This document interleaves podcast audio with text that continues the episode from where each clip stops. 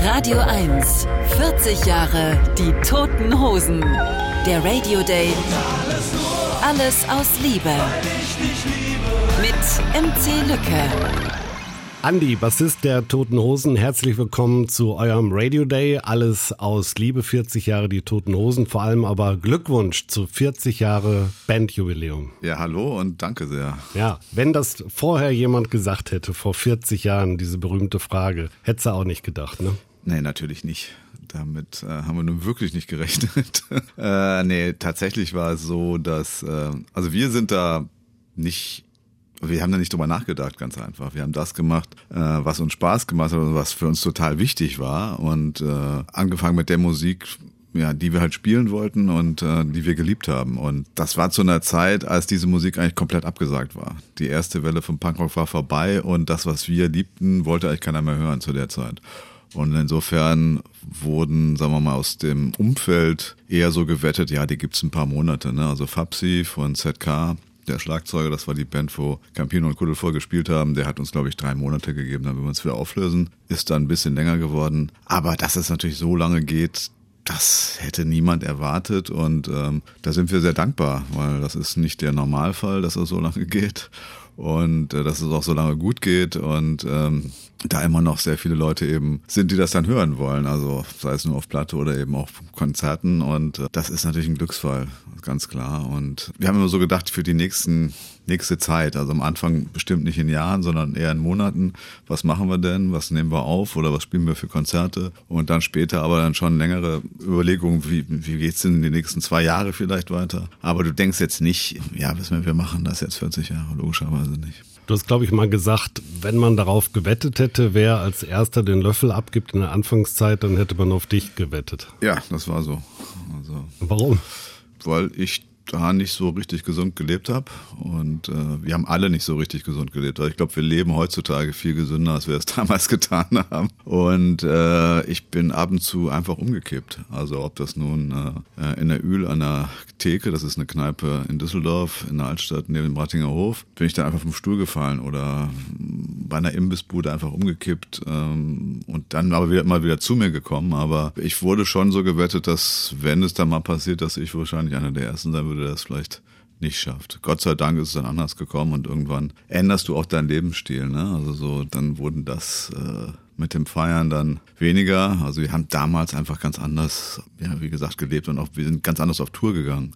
Also Tour war für uns Feiern vorm Konzert, Konzert spielen, weiter feiern. Und dann ähm, haben wir das die ganze Zeit gemacht und das, du kamst schon sehr ausgelaugt wieder von der Tour und warst dann auch wenn du in Düsseldorf warst, dann auch kein Kind der Traurigkeit. So, ne? Also ich weiß noch, als ich so 20, 22 war, bin ich jeden Abend in die Altstadt gegangen zum Rattingerhof. Und ich dachte, wenn ich da einen Abend nicht bin, da verpasse ich was. Na, das ist heute etwas anders. Mhm. Aber bist du dann umgefallen, weil du so breit warst oder hattest du auch nee, nee, nee, nee, nee, gar nicht. Ja, also ich, keine Ahnung. Ich habe das jetzt auch nicht großartig untersuchen lassen. Ne? Also, ob das dann zu niedriger Blutdruck war oder weiß ich nicht. Also ja, es ging dann irgendwie wieder weiter und dann ist es halt weitergegangen. So, es war jetzt nicht so, dass ich wirklich äh, ernsthaft dann irgendwann mal ins Krankenhaus gekommen wäre, so auch nicht. Mhm. Aber ja, ich sah jetzt nicht so richtig gesund aus. Wann habt ihr das korrigiert? Weil ihr müsst ja irgendwann gesehen haben, Kuddel hatte ja auch Probleme mit dem Alkohol, dass ihr gesehen habt, also wenn wir jetzt eine Band bleiben wollen, ja, und das ist ja, was wir lieben, da müssen wir ein bisschen was an den Lebensumständen oder Tourumständen ändern.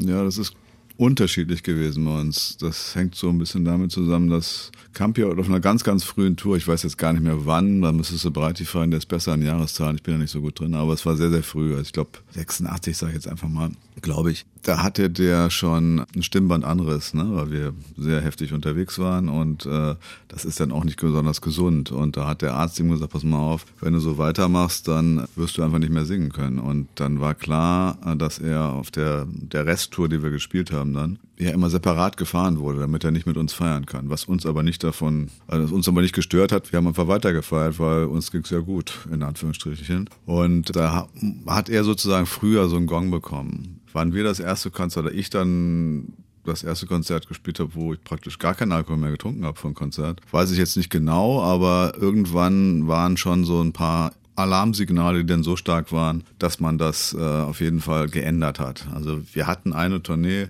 da haben wir gespielt in Zürich im Volkshaus und wir hatten uns vor dieser Tour vorgenommen, wir müssen die total fit spielen und wir dürfen nicht feiern und nichts trinken und so. Und das haben wir auch durchgehalten. Und diese Konzerte, das waren zwei Stück, das waren die letzten von der Tournee. Und wir haben am Abend davor in Innsbruck gespielt, hatten dann einen Tag frei und dann sollten wir in Zürich spielen. Und dann haben wir gedacht, ja, wir haben es geschafft und haben angefangen zu feiern. Und das haben wir durchgefeiert bis zu dem Moment, wo wir auf die Bühne gehen mussten und konnten das Konzert dann einfach nicht mehr spielen. Also Campi hat sich ja länger nach hingelegt, als allererstes auf, der, auf die Bühne gegangen ist.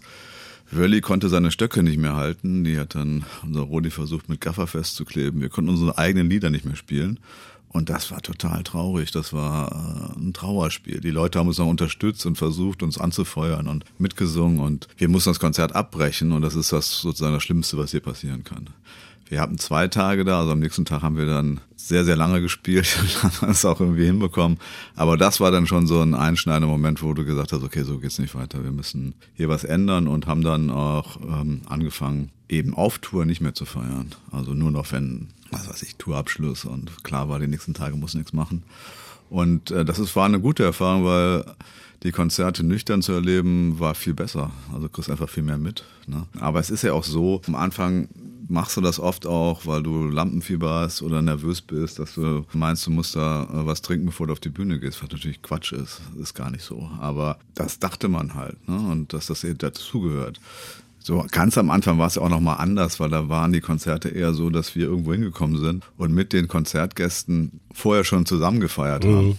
Da waren dann, was weiß ich, 150 Leute, mit denen du dann vorher schon gefeiert hast. Das Konzert zusammen, alle hatten dasselbe selbe Level und, äh, an ähm, Alkohol und danach ging's weiter. Insofern war das für uns was völlig Normales. Das war ja auch so, dass du meistens am Wochenende gespielt hast.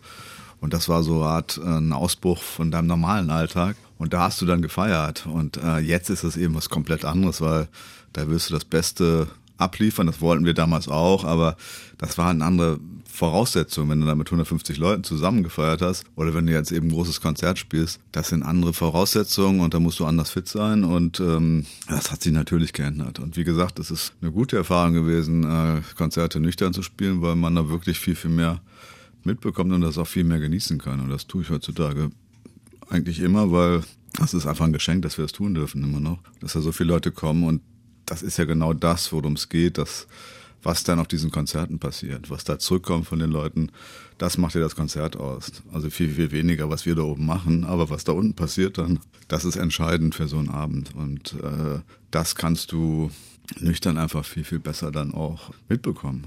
Macht einfach viel mehr Spaß. Gab es denn damals einen Bruch mit den ersten Hardcore-Fans, die auf Augenhöhe waren? Also Punk, Maxime war ja Live Fast, Die Young, dem hat man dann versucht zu entsprechen.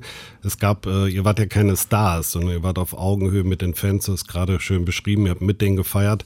Waren die dann enttäuscht, als die Hosen dann anders professioneller aufgelaufen sind? Das glaube ich Mit nicht. euch kann man nicht mehr feiern, nee, ihr seid nee, lasch nee, geworden. So, nee, das glaube ich nicht, weil ich glaube eher die Konzerte sind besser geworden, ne? weil wir einfach besser gespielt haben. Also es gab da auch Abende, die waren bestimmt nicht schön. Ne? Also wenn man die jetzt gehör, wenn man die heutzutage hören würde, würde man sagen, oh Gott, ne? Also ich weiß noch einmal war Kuddel nicht mehr in der Lage, irgendein anderes Stück zu spielen als Opelgang. Da mussten wir dann achtmal Opelgang spielen. Nee. Das war nicht so schön, ne? Also es war egal, weil auch da war es so, dass wir mit den Leuten vorher gefeiert haben. Die haben uns das jetzt nicht so übel genommen. Aber ein normales Konzert wirst du so nicht spielen, ne? Also so, von daher glaube ich, dass die Leute eher das gut fanden, dass wir da einfach besser gespielt haben. Und dieser Vorwurf, das ist nicht mehr Punkrock, das gab es natürlich auf anderen Ebenen immer schon, aber das gab schon von der ersten Single, wie ihr habt eine Single gemacht, das ist jetzt Kommerz, ne? Also da darfst du dich nicht von beeinflussen lassen und äh, du musst einfach für dich entscheiden, ist das gut, können wir dazu stehen, was wir machen und dann ist das in Ordnung. Und ähm, da wird es immer jemanden geben, der meint, was das zu sein hätte oder was Punkrock zu sein hätte und da seine Meinung zu abgeben, aber die darf man nicht alle ernst nehmen. Was wir sehr ernst genommen haben, war, dass wir dann mit praktisch unseren Helden, mit die der Grund waren, warum wir überhaupt Musik gemacht haben, auf äh, Learning English dann eine Platte zusammen gemacht haben. Ne? Also Ramones, The Damned, äh, Sham 69, ähm, The Boys und so weiter und so. Und äh, wie die Leute das empfunden haben, das war uns wichtig. Ne? Und die haben, da hat keiner gesagt, das ist äh, nicht gut, was ihr da macht. Also das Gegenteil war der Fall. Die waren, es war super, mit denen das äh, zu machen und eine große Ehre. Und deren Meinung war uns dann schon wichtig. Und da hat jetzt keiner gesagt, das ist äh, nicht in Ordnung, was ihr da macht. Das ist auch heutzutage so. Natürlich hat jeder eine Meinung über uns und ich glaube, inzwischen ist es auch wurscht, als was du das bezeichnest. Punkrock ist das, worum es uns überhaupt gibt, diese Musik und auch viele von den Einstellungen, die wir einfach äh, für uns bis heute haben. Aber da hat jeder seine andere Meinung und ich glaube, heute kannst du einfach uns beurteilen und das entweder gut finden oder schlecht finden. Aber ob das jetzt Punkrock ist oder nicht, das muss dann jeder selber wissen. Und wichtig ist nur, ob das für uns in Ordnung ist, was wir da machen. Also Patti Smith hat das mal ganz gut gesagt, was für sie Punkrock wäre. Und für sie wäre halt Punkrock die Freiheit, das tun zu können und sein zu lassen, was sie gerne machen würde. Und äh, das versuchen wir schon, also weil wir da sehr autark sind in dem, was wir tun. Äh, wir sind unsere eigene Plattenfirma, unsere eigene Konzertagentur und bestimmen also selber, was wir da machen. Natürlich musst du irgendwo immer irgendwelche Kompromisse eingehen, das liegt in der Natur der Sache, aber so die Hauptsachen, die machen wir schon so, wie wir meinen, wie das gut ist. Ihr habt am 10. April 40-jähriges Jubiläum gefeiert. Das dann, glaube ich, mit dem Bremen-Gig, genau. als ihr die Toten Hasen wart, ne, in Verbindung Ja, gebracht. das ist ein bisschen, äh, teilweise wurde das angekündigt als die Toten Hasen. Es gibt aber auch ein Plakat, wo die Toten Hosen draufsteht. Das kannte halt noch niemand, ne? Also niemand wusste, diese, wer ist denn das? Der Bandname die Ex-Z-Kala, dann haben wir Campino und Kuddel bei ZK gespielt haben. Und manche haben das eben als die Toten Hasen angekündigt, weil Ostern war. Und das war das erste Konzert. Äh, wir haben, glaube ich, acht Lieder gehabt im Set und haben die dann einfach nochmal gespielt, ne, weil es war nicht so lang das Set. Zum 30-Jährigen gab es dann ein Jubiläumskonzert dort in Bremen, wo man den Keller ausräumen musste, weil eure Bühne von damals, die war gar nicht mehr existent. Ne? Die haben da extra für euch nochmal den nee. Raum klar gemacht, oder? Ob die den klar gemacht haben, weiß ich. Den Raum gab es aber noch. Ja, also den das, gab's, aber der war vollgestellt, äh, wie ich gehört habe, mit Sperrmüll und alles. Da war. Das kann sein. Als ich da angekommen bin, da war der geräumt. Ne? Also ähm, so da war sein. der so, wie der, wie der damals war. Ich hatte ihn viel, viel größer in Erinnerung. Das ist öfter so, wenn man dann da hinkommt. Und wir haben halt in diesem Keller, wo wir das erste Konzert gespielt haben, das erste Set dann gespielt, also praktisch die Nummern mehr oder weniger, die wir damals da gespielt hatten. Und der Schlachthof in Bremen heutzutage hat eben oben größeren Raum nochmal. Und da haben wir dann nochmal ein zweites Set gespielt mit neueren Liedern dann. Und das war sehr, sehr nett. Ja, war tolle Doppelveranstaltung.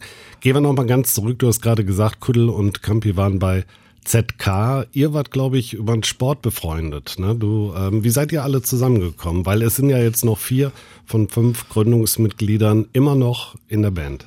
Ja, es war so, dass ähm, Pino und ich sind in Mettmann aufgewachsen. Das ist ein Vorort von Düsseldorf. Und wir kannten uns aber nicht in der Schule, sondern ähm, wir haben uns kennengelernt im Hockeyclub. Nicht in der Schule deswegen, weil Campino ist in Düsseldorf zur Schule gegangen. Da wiederum mit Breiti in einer Klasse gewesen. Also so mhm. kommt die Verbindung zustande. Und wir haben uns aber, wie gesagt, beim, beim Hockeyspielen kennengelernt. Ja, haben uns dann angefreundet und dann hat Campi mir Musik vorgespielt, die ich vorher so noch nie gehört hatte. Bangkok, die er wiederum von seinem Bruder John gehört hat sozusagen oder der hat ihn sozusagen da drauf gebracht und ihn mit Platten versorgt, weil der eine sehr, sehr große Plattensammlung hatte und ihn auch mitgenommen zu den ersten Konzerten. Und das war für mich eine Offenbarung. Das war einfach großartige Musik, das kannte ich nicht und das war für mich klar, das ist die Musik, um die es geht. Ne? Also da ist totale Kraft drin und ist total aufregend und von da an, ähm, ja, äh, haben wir dann zusammen immer diese Musik gehört oder sind eben auch nach Düsseldorf. Gott, Gott sei Dank hatten wir in Düsseldorf eben das Glück, mit dem Ratinghof ein, ein Lokal zu haben, wo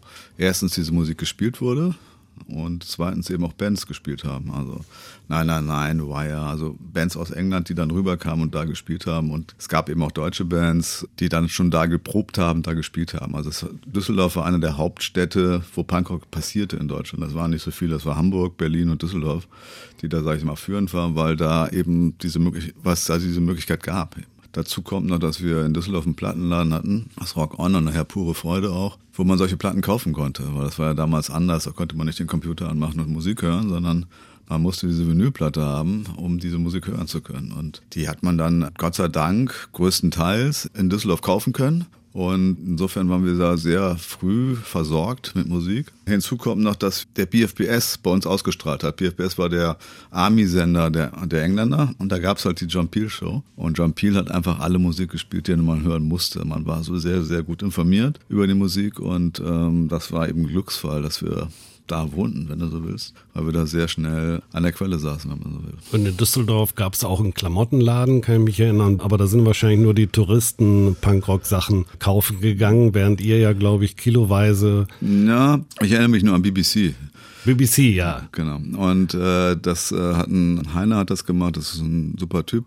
Der Nachfolgeladen jetzt immer noch, der macht das inzwischen nicht mehr. Und da werden heutzutage auch unter anderem Tote Hosen-T-Shirts verkauft. Insofern schließt sich da so ein Kreis. Der hatte aber schon ganz früh eben auch schon Doc Martens und Bondage-Hosen und sowas. Das war aber nicht so unsere Welt, ganz richtig erkannt. Äh, wir fanden eben den Stil, den wir dann hatten, ähm, Klamotten eben aus ähm, Secondhand, ne? also Kaufs im Kilo gab's damals, da konnte man eben Sachen kaufen, die gebraucht waren und das wurde dann gewogen. Das wurde nicht per Stück verkauft, sondern so, hm, wie viel, wie viel es halt gewogen hat. Ich weiß nicht mehr, wie viel es war. Ich glaube, weiß gar nicht mehr. Ich glaube, fünf Mark für ein Kilo oder irgendwie sowas oder zwei Mark, ich weiß nicht mehr. Und dementsprechend sahen die Sachen aus. Und wir fanden natürlich die, krasser die aussahen, desto besser. Ich habe da eine jede Menge auch noch mitgebracht aus Amerika, wo ich ein Jahr als Austauschschüler war und da gab es eben auch sehr, sehr viele Secondhand-Läden, wo auch sehr obskure Hosen und Hemden zu erwerben waren. Und die habe ich dann tatsächlich äh, paketeweise nach Deutschland geschickt. Ne? Das waren Riesenfundus auch. Und ähm, das fanden wir halt gut, weil es eben auch anders war und das für uns war Punkrock nicht immer nur eine Uniform, ne? also jetzt Lederjacke und Nieten und Bondagehose. Genau, so musste man eigentlich rumlaufen, bis die Toten Hosen das Ding auf den Kopf gestellt haben, weil Leder war angesagt, Nietengürtel, klar. Ja, das sah ja auch gut aus, keine Frage, aber so liefert jeder rum und wir fanden es halt gut, anders rumzulaufen. Und ich glaube, man erkannte schon, wenn wir irgendwo hinkamen, okay, die Deppen da, die müssen irgendwie zusammengehören. Ne? Also das ist irgendwie so schräg, das muss irgendwie eine Gang sein. Und äh, das fanden wir halt gut. Und haben das sehr, sehr lange gemacht. Sehr, sehr lange wollte ich auch gerade sagen. Trini läuft heutzutage noch so rum. Ja, ne? wirklich. Ja. der fand das auch immer super. Also Trini, der, der, weiß ich gar nicht, nicht der erste, sondern zweite Schlagzeuger der Nein. Trini war der erste Schlagzeuger. War der erste. Es war sogar so, dass äh, es gab eine Diskussion, weil Trini hat auch beim KFC, das war Kriminalitätsförderungsverein, ne? also äh, in Düsseldorf eine andere Band, da hat er eben auch zeitweise auch gesungen äh, und das war halt schon so die Diskussion, äh, ob Trini jetzt singen soll oder Campi. Aber Trini wollte dann Schlagzeug und so ist dann Campi Sänger geworden oder geblieben, wenn du so willst. Und das war auch gut so. nee, Trini war der erste Schlagzeuger, der hat relativ früh dann aber gesagt, er möchte nicht mehr, äh, weil er das zu belastend fand. Der ist ja nicht so begnadet als Schlagzeuger und fühlte sich da unter Druck, das hinzubekommen und wollte das eigentlich nicht mehr und wollte uns nicht aufhalten. Haben wir nicht so ganz verstanden, weil bei uns war immer die Prämisse, das muss jetzt nicht das totale Talent sein, sondern ähm, das muss also bandmäßig, ähm, da müssen andere Faktoren passen und stimmen und das Spielen, das wird dann schon irgendwann kommen. Aber er für, für sich hat dann entschieden, dass er das nicht mehr will und dann ist Wölli zu uns gekommen, ein ganz alter Freund aus Berlin und Trini ist irgendwann dann nach einer kleinen Pause zurückgekommen, so als so eine Art Trainer und Co-Manager und hat das dann noch ein paar Jahre gemacht. Und dann ist es WOM geworden. Genau, und zwar deswegen, weil Wölli nicht mehr spielen konnte. Der hatte einen Bandscheibenvorfall und hatte sehr, sehr, sehr große Probleme überhaupt zu spielen. Es gab eine Tour, wo wir uns nicht sicher waren, schafft er das oder nicht. Und da war WOM sozusagen schon, WOM war äh, zu der Zeit sein Rodi. Und wann war aber in der Lage, äh, diese ganzen Stücke zu spielen, falls es eben nicht mehr geht. Also es war schon klar, dass der dann da einspringen konnte. Und dann hatte Wally einen Autounfall, wo sein komplettes Knie mehrfach zertrümmert wurde. Und da war klar, das war's jetzt. Dann konnte er nicht mehr spielen. Und äh, es war klar, dass Wom das dann sozusagen übernehmen soll. Es war auch Wöllis Wunsch und es ging einfach nicht mehr. Trini Trimpop kennen eigentlich nur noch die alten Hosen-Fans, wenn man sich so altes Material anguckt. Er war schon ein super Typ. Er war ähnlich charismatisch wie Campi. Man sieht bei den Interviews eigentlich, manchmal äh, spricht Trini mehr als Campi, was man sich heute gar nicht mehr vorstellen kann. Ne? ja, sehr ähm, ja, mit Trini kann man jede Menge Spaß haben und der war auch viel älter als wir, der hatte mehr also. Erfahrung. Das spielt natürlich eine Rolle, weil gerade wenn du so jung bist und wie Trini dann ein bisschen äh, mehr Sachen erlebt hattest, das ist natürlich auch was, was dann gut ist. Ne? Also ähm, und er hat einen sehr, sehr guten Humor und wie gesagt, also mit dem konntest du immer gut Spaß haben, auf jeden Fall. Und mhm. hatte auch jede Menge Blödsinn im Kopf, was wir immer gut finden. Ihr vier aber, Campi, Breiti, Kuddel und du, ihr seid immer zusammengeblieben. Wie habt ihr das geschafft über vier Jahrzehnte? Weil man muss sich doch da mal auf die Ketten gehen. Man muss doch auch richtige Zerreißproben haben als Band, wenn man über vier Jahrzehnte, wo man sich auch musikalisch verändert. Also wie habt ihr das geschafft, diese ganzen Klippen zu umschiffen und jetzt vier Jahrzehnte die Toten Hosen feiern zu dürfen? Keine Ahnung. nee, ähm, du, natürlich ist es nicht so, dass immer alles toll war. Und es gab auch Momente, wo wir das in Frage gestellt haben und uns überlegt haben, geht das noch? Oder wo auch im Raum war, das geht nicht mehr. Also wir haben mal ein Konzert gespielt in, in der Schweiz, ein Festival, wo wir nicht gut waren, weil wir einfach ja schlecht in Form waren und da kamen noch technische Probleme dazu und keine Ahnung, das wäre ein verheerender Gig. Und da gab es schon so einen Punkt, wo wir gesagt haben, macht das überhaupt noch Sinn und bringt's das? Weil wenn es so ist, macht es keinen Sinn. Und da war es dann schon so, dass das im Raum stand, ne, ob wir das fortführen. Und natürlich gab es Streitigkeiten. Das war nicht immer nur alles toll. Ne? Also, aber ich glaube, das gehört einfach dazu. Natürlich gab es auch wirkliche Krisen, die jetzt ähm, einem einfach widerfahren sind. Also wenn du dir das tausend Konzert nimmst, das war sicherlich die größte Krise, mhm. die wir hatten. Das war natürlich ein ganz, ganz schlimmer, ja, also der größt anzunehmende Unfall, der, der passieren kann. Also ein Mädchen Kat aus Holland ist zu Tode gekommen, genau. erdrückt worden. Ne? Genau, die ja. ist ähm, auf dem Konzert eben gestorben. Da hat man sich natürlich die Frage gestellt, können wir das noch weitermachen? Davor dachten wir, uns wird nichts passieren. Also da hatten wir eine gewisse Naivität wir, es war nicht so, dass wir ähm, da keine Vorkehrungen getroffen hätten. Ganz im Gegenteil, wir waren immer schon darauf bedacht, dass alles so gut und sicher wie möglich gemacht wird. Aber wir hatten natürlich nicht im Kopf, dass sowas passieren kann. Also das hatten wir nicht im Kopf. Wir dachten immer, das wird uns schon nicht passieren. So und das war dann weg und äh, dir kann das einfach passieren. Egal wie viel Vorkehrungen du triffst, du kannst immer irgendeinen Unglücksfall haben. Das ist einfach so. Und äh, ich hatte da lange Zeit Probleme, weil ich dachte, okay, die, die ist da gestorben, als wir da halt gespielt haben, kann man dann weiter spielen. Und das musst du dann erstmal für dich klarkriegen. Und äh, äh, das hat eine Weile gedauert, bis man, äh, also es war sicherlich unterschiedlich bei uns von der Zeit her, weil man meint, okay, das äh, ist aber das, was wir lieben und das, was wichtig ist. Und dir kann halt immer ein Unglück passieren. Deswegen kannst du ja jetzt nicht sagen, ich höre jetzt auf damit. Oder zumindest war das dann unser Entschluss, das nicht zu tun, nicht aufzuhören. Mhm. Sondern das eben weiterzumachen. Und, äh, Aber ihr habt euch lange Zeit gelassen, bis ihr wieder live ja. gespielt habt. Ne? Wir hatten ein Angebot, dann auf der Warp Tour zu spielen, die wiederum in ähm, Neuseeland und Australien stattfand. Und das war ganz weit weg von Deutschland. Das war gut für uns, weil da war überhaupt kein Augenmerk auf uns. Wir waren eine, eine Band unter ganz, ganz vielen, unter ferner liefen. Da hat keiner drauf geachtet. Ja, die, die, die Deutschen. In Deutschland wäre das anders gewesen. Das erste Konzert nach dem Unglück, da hätten alle drauf geguckt, was passiert da. Und das wäre ein riesen Mediending wahrscheinlich gewesen. Und so war das eben für uns sehr gut, äh, uns wieder daran zu gewöhnen, auf eine Bühne zu gehen und auch zu sehen, wenn da unten dann wieder was los ist. Das muss es ja ähm, dass du dann trotzdem nicht ein komisches Gefühl hast. Natürlich hast du es immer auch im Kopf, das ist ja auch okay, aber du musst eben, ja, damit dann auch klarkommen, dass es eben dann noch wild ist und das soll es ja auch sein. Die Energie soll immer noch genau dieselbe sein und äh, das war dann für uns einfach gut, dass, dass wir diese Konzerte erstmal spielen können, um uns dran zu gewöhnen wieder. Und Aber um sich zurückzukommen, ähm, was du am Anfang gefragt hast, du lernst natürlich über diese Zeit auch, wie weit du den anderen nerven kannst oder nicht. Und natürlich nehmen wir uns auch Auszeit voneinander, weil wenn wir jetzt eine Platte machen oder auf Tour sind, sind wir sehr, sehr eng zusammen über einen sehr, sehr langen Zeitraum. Und da braucht dann jeder auch, sagen wir mal, die Distanz danach, wo er dann ganz andere Sachen macht, äh, ganz andere Leute trifft, äh, die überhaupt nichts mit der Band zu tun haben. Das ist ganz wichtig. Aber es ist so, dass wir uns tatsächlich immer noch irgendwo treffen können und zusammen hinfahren können und dann auch Spaß haben können. Also da ist immer noch die Freundschaft da, die, das ist, glaube ich, ganz, ganz wichtig. Und äh, das ist ja bei uns so gewesen, dass wir uns nicht als Musiker gefunden haben, weil ich konnte überhaupt keinen Bass spielen. Und ähm, Breiti war jetzt auch nicht der totale Virtuose auf der Gitarre. Kuddel war schon sehr, sehr, sehr gut. Aber wir haben uns eher äh, als Band gefunden, weil das die Leute waren, mit denen man was zusammen machen wollte. Und wir kannten uns vorher. Und das ist, glaube ich, schon ein wichtiger Aspekt, ein wichtiger Grund, weil ähm, das auf die lange Strecke ist es dann wahrscheinlich so, dass das besser funktioniert.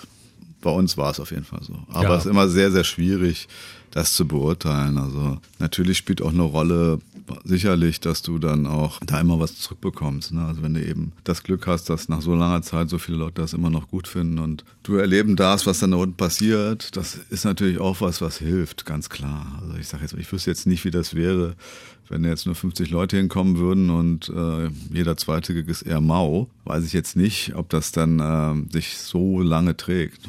Keine Ahnung, mein Gott sei Dank ist es anders, aber das spielt wahrscheinlich auch eine Rolle. Aber eine Distanz ist auch mal ganz gut dann und es war auch ganz gut, dass wir irgendwann mal Einzelzimmer hatten und nicht Doppelzimmer. Also am Anfang hatten wir gar keine Zimmer. Ne? Also die ersten Touren waren Pennplatzsuche. So ging das. Da ist man irgendwo hingefahren und dann musste man gucken, wo man einen Pennplatz kriegt wenn es kein Jugendzentrum war, die da irgendwo im Dachgeschoss noch ein paar Matratzen rumliegen hatten. Dann gab es die Zeit, als wir den Opel Blitz hatten, da war es schon einfacher, weil hatten wir schon mal drei Plätze im Opel Blitz. Hatte, der hatte eine Standheizung und die äh, Backline war unten und darüber war das Bett sozusagen. Drei Leute konnten schlafen und dann brauchten nur noch von der Band zumindest zwei Leute einen Pennplatz. Das hat schon mal einfacher gemacht. Aber das war so die Anfangszeit. Viel in besetzten Häusern, gerade auch äh, in Berlin zum Beispiel, war das eigentlich gang und gäbe. Gut, da haben wir auch sehr oft auch bei Norbert geschlafen, ne? ob im Scheißladen oder nachher in seiner Wohnung mit Theo zusammen in der Großbärenstraße. Aber dann gab es schon die Zeit, wo wir dann uns ein Hotel leisten konnten. Und Doppelzimmer war natürlich das, was man dann hatte. Und auf Dauer ist das auch nicht so förderlich dann auf Tour. Ne? Also das ein Einzelzimmer hat dann schon dazu beigetragen, dass es Natur ohne größere Streitigkeiten dann abging.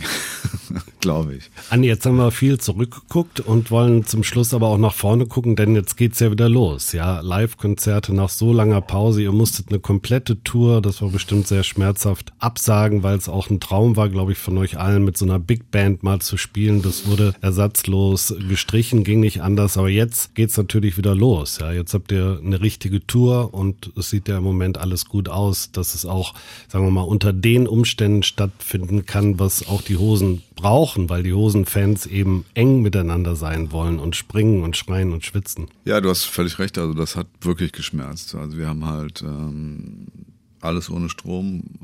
Diese Platte haben wir aufgenommen in der Turnhalle mit äh, ganz vielen, ganz, ganz tollen Musikern zusammen. Ne? Also da waren äh, vier Streicher, eine Perkussionistin, Klavier, Trompetensatz, ähm, Akkordeon. Also es war wirklich ein großer Spaß. Und äh, wir hätten es so geliebt, mit denen allen, so weil es alles ganz, ganz tolle Menschen auch sind, mit denen zusammen auf Tour zu fahren, wäre ein Riesenspaß geworden. Das hat dann leider nicht stattgefunden, weil es einfach nicht ging. Das war schon bitter.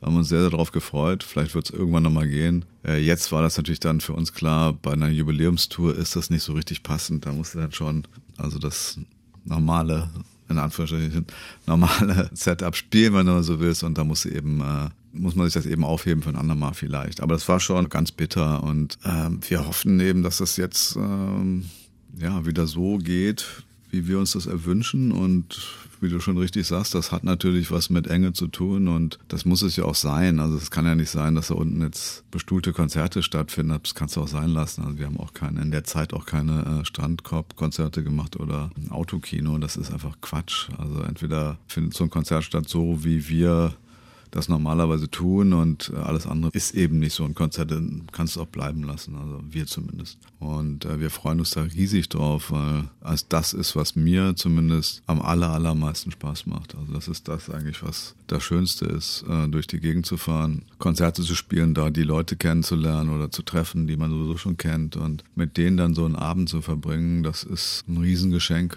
und das ist was ganz, ganz Tolles, dass man das erleben darf und da bin ich dann auch dankbar. Und äh, äh, genießt das. Klar gibt es auch Momente, wenn du vielleicht nicht so richtig fit bist, da muss man dann irgendwie durch, aber das ist eigentlich nicht so ein, so ein Problem, weil Adrenalin, das macht ziemlich viele Sachen weg. Man sollte da alles genießen, was man da hat, weil wir haben auf der letzten großen Tournee erlebt, wie schnell es eben gehen kann, dass es vielleicht nicht mehr weitergeht. Da hat Campino einen Hörsturz gehabt und dann äh, ging es eben nicht weiter. Und das kann eben ganz schnell passieren. Insofern Insofern freue ich mich sehr auf alles, was da jetzt kommt und ja, hoffen wir mal, dass alles gut geht. Ich klopfe mal hier so auf Holz. Das ja, ich, Holz. ich, ist Holz, ja. Ich drücke euch die Daumen und uns äh, letztlich auch. Wir haben ja alle gedarbt, Musiker wie Fans. Andi, vielen Dank. 40 Jahre die Toten Hosen. Was soll sehr man gerne. sagen? Auf die nächsten 40, ne? Ja, das wäre was.